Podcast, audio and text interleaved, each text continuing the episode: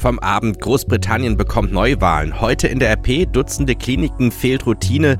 Das kommt auf uns zu. Heute ist Weltspartag. Es ist Mittwoch, der 30. Oktober 2019.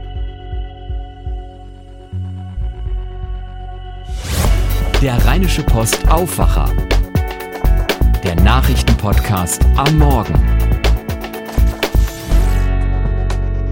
Mit Daniel Fiene, schönen guten Morgen, herzlich willkommen zum Morgen-Podcast. Ihr hört, was in der Nacht geschah und was am Tag wichtig wird. Am Abend erreichte uns diese Nachricht. Sie wählen doch, Stichwort Brexit. Das britische Parlament hat einer Neuwahl am 12. Dezember zugestimmt. Ein entsprechendes Gesetz wurde am Abend vom Unterhaus in London mit großer Mehrheit verabschiedet. Das Gesetz muss zwar noch vom Oberhaus abgesegnet werden, doch das gilt in diesem Fall als Formalie. Philipp Detlefs berichtet aus London. Wie wichtig wird jetzt diese Wahl im Dezember? Ja, die wird extrem wichtig, denn für alle Parteien geht es um sehr, sehr viel. Das Ergebnis der Wahl im Dezember wird letztlich bestimmen, wie es in Sachen Brexit weitergeht. Es geht also um nicht weniger als die Zukunft Großbritanniens. Geht Boris Johnson als Sieger daraus hervor und erreicht er eine Mehrheit im Parlament, dann kann er seinen Brexit-Kurs wie gewünscht durchziehen. Gelingt ihm das aber nicht, dann kann es nochmal ganz anders kommen in Sachen Brexit. Ein zweites Referendum wäre dann wieder wahrscheinlicher oder vielleicht auch eine weitere Verzögerung. Und wie stehen die Chancen für Johnson und seine Konservativen? Also in jüngsten Umfragen liegen die Tories vorn, aber ohne Risiko ist das natürlich nicht. Das hat auch schon Johnsons Vorgängerin Theresa May 2017 erlebt. Da wähnte man sich weit vorn bei den Konservativen. May wollte sich Unterstützung für ihren Brexit-Kurs sichern, aber das ging nach hinten los und seitdem haben wir in Großbritannien diese Minderheitsregierung. Spannend wird jetzt, ob die Wähler Johnson übel nehmen, dass er sein Versprechen gebrochen hat, dass er den Brexit am 31. Oktober, also morgen, nicht liefern konnte. Davon könnte dann wiederum die Brexit-Partei von Nigel Farage profitieren profitieren. Es sei denn, Johnson gelingt es, der Opposition die Schuld für die Verzögerung zuzuschieben. Also das wird sicherlich jetzt ein intensiver Wahlkampf werden. Labour-Chef Jeremy Corbyn äußerte sich gestern optimistisch und war voller Tatendrang angesichts der Neuwahl. Wie gut ist die Stimmung denn wirklich? Tja, die Labour-Partei hatte ja lange eine Neuwahl gefordert. Zuletzt stellte sie sich allerdings vehement dagegen, bis sie gestern den Widerstand dann doch aufgab. Es wird gemunkelt, dass das nicht allen in der Partei passt, aber es blieb Corbyn kaum was anderes übrig, weil die kleineren Parteien ja schon vorher signalisiert hatten, dass sie das Neuwahlgesetz unterstützen. Wenn man sich bei Labour etwas hätte aussuchen können, dann hätte die Wahl wohl eher irgendwann im nächsten Jahr stattgefunden, weil man sich da bessere Chancen versprochen hätte, aber nun muss man eben sehen, was sich daraus machen lässt. Ein Bericht von Philipp Detlefs von der DPA. Vielen Dank. Beim Blick auf die Zeitung seht ihr heute folgenden Titel. Dutzende Kliniken fehlt die Routine. Ja, das steckt dahinter. Bei komplizierten Operationen müssen Kliniken eine Mindestfallzahl vorweisen. Neue Daten der Krankenkassen zeigen nun abermals, viele Häuser erreichen die Vorgaben nur knapp. Die Krankenkassen haben sich erstmals darauf verständigt, welche Kliniken ab dem kommenden Jahr Eingriffe aus dem sogenannten Mindestmengenkatalog durchführen dürfen. Darin enthalten sind sieben Arten von Behandlungen, bei denen das Risiko der Patienten für mögliche Komplikationen besonders hoch ist. Darunter fallen zum Beispiel Stammzelltransplantationen Transplantationen, aber auch schwierige Operationen an der Bauchspeicheldrüse oder der Speiseröhre. Im Rheinland dürfen ab 2020 demnach rund 230 Kliniken derartige Operationen vornehmen, heißt es in der neuen Transparenzliste der AOK Rheinland-Hamburg. Dabei fällt jedoch auf, Dutzende Kliniken erreichen die vorgeschriebene Mindestzahlen nur denkbar knapp. Gleiches zeigte bereits im Juni eine Auswertung unserer Redaktion in Zusammenarbeit mit dem Kölner Science Media Center. Damals wurden die Fallzahlen aus dem Jahr 2017 verglichen. Ab 2020 haben nun beispielsweise 33 Klinikstandorte im Rheinland eine Leistungsberechtigung für Eingriffe an der Speiseröhre. Sechs Krankenhäuser davon treffen die vorgeschriebene Fallzahl von zehn entweder genau oder übertreffen sie lediglich um eine Operation. Acht Kliniken erhalten sogar eine Genehmigung, obwohl sie zuletzt nicht die Mindestanforderungen entsprachen. Sie konnten aus Sicht der Krankenkassen aber glaubwürdig darlegen, dass sie ab 2020 die Fallzahlen erreichen werden.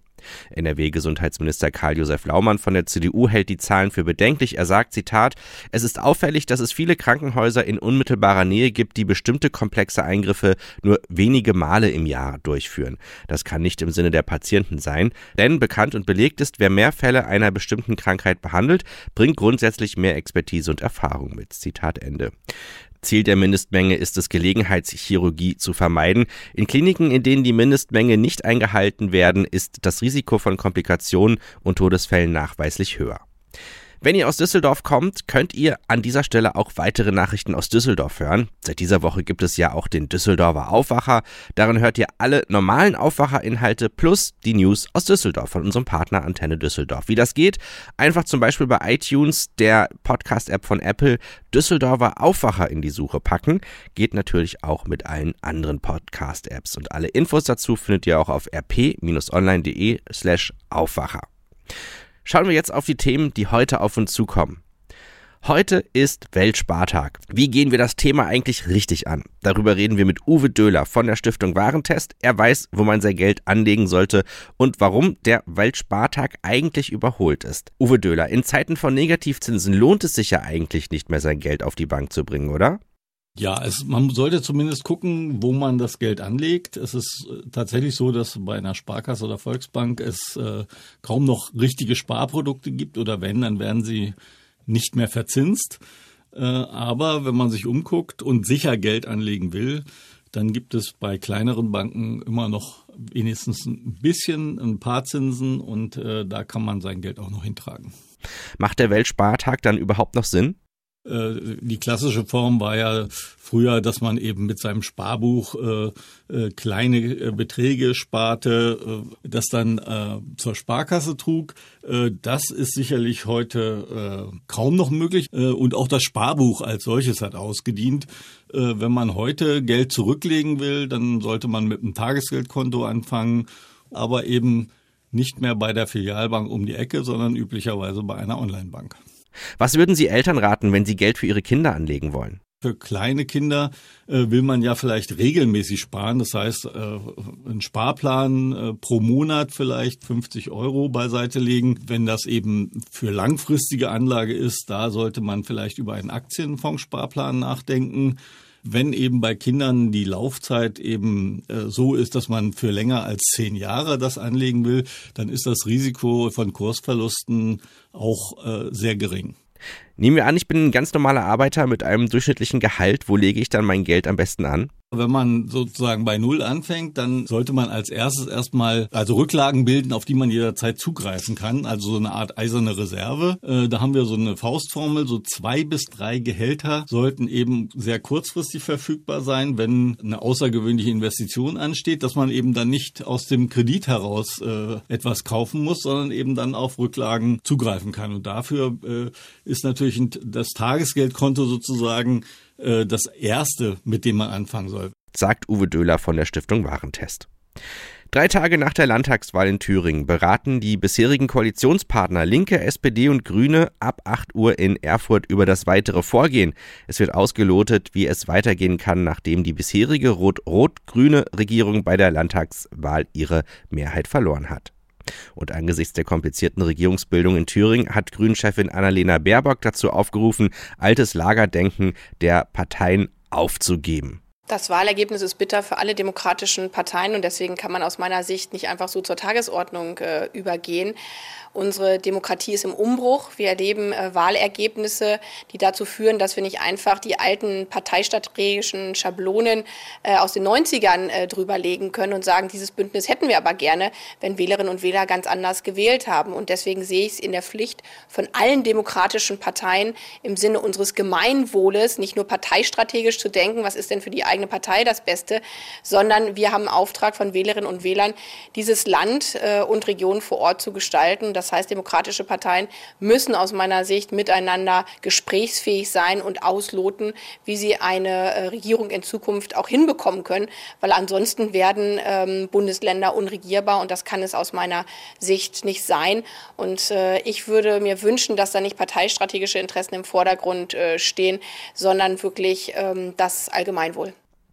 Die Bundesregierung muss sich darauf einstellen, dass die Steuereinnahmen nicht mehr so sprudeln wie bisher. Unter den Vorzeichen einer schwächeren Konjunktur stellt Bundesfinanzminister Olaf Scholz heute um 15 Uhr in Berlin die Ergebnisse der neuen Steuerschätzung vor. Das Bundeskabinett soll in seiner um 9.30 Uhr beginnenden Sitzung ein Neun-Punkte-Papier im Kampf gegen Rechtsextremismus und Hasskriminalität verabschieden. Erste Vorschläge zu einem schärferen Waffenrecht wollen die Minister ebenfalls beraten. Das Kabinett will zudem Eckpunkte einer Mobilfunkstrategie beschließen. Schauen wir doch auf das Wetter. Es bleibt zwar heute freundlich im Rheinland, insgesamt aber kühler. Viel Sonne, zur Mittagszeit etwas bedeckt, mehr als 10 Grad sind heute nicht drin. Morgen bleibt das Wetter so. Das war der Rheinische Post Aufwacher an diesem Mittwoch. Mein Name ist Daniel Fiene, habt noch einen guten Tag zusammen.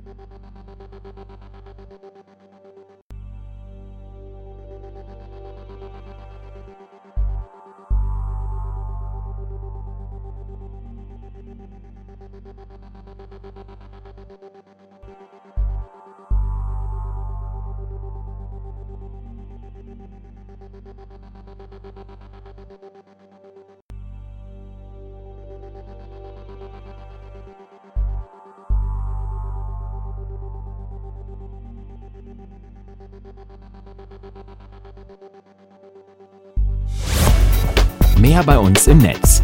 Www.rp-online.de